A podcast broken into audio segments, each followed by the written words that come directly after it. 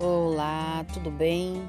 Aqui quem vos fala é Elaine Domingues e hoje eu venho para falar do terceiro episódio do nosso Templo do Corpo.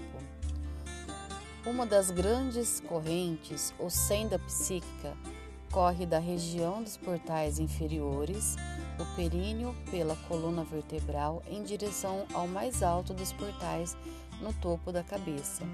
Chama-se a isto, às vezes, o grande eixo, o sagrado Monte Mero ou apenas a grande senda. Ela liga o indivíduo com os cosmos. De cada lado da grande corrente central estão dois canais que emanam da mesma fonte e levam aos portais superiores. Estes dois são associados à energia solar e lunar relacionados ao lado direito e esquerdo do corpo, respectivamente. São concebidos como cruzando a grande corrente em determinados estágios na subida, como cobras gêmeas enroladas à volta de uma haste central.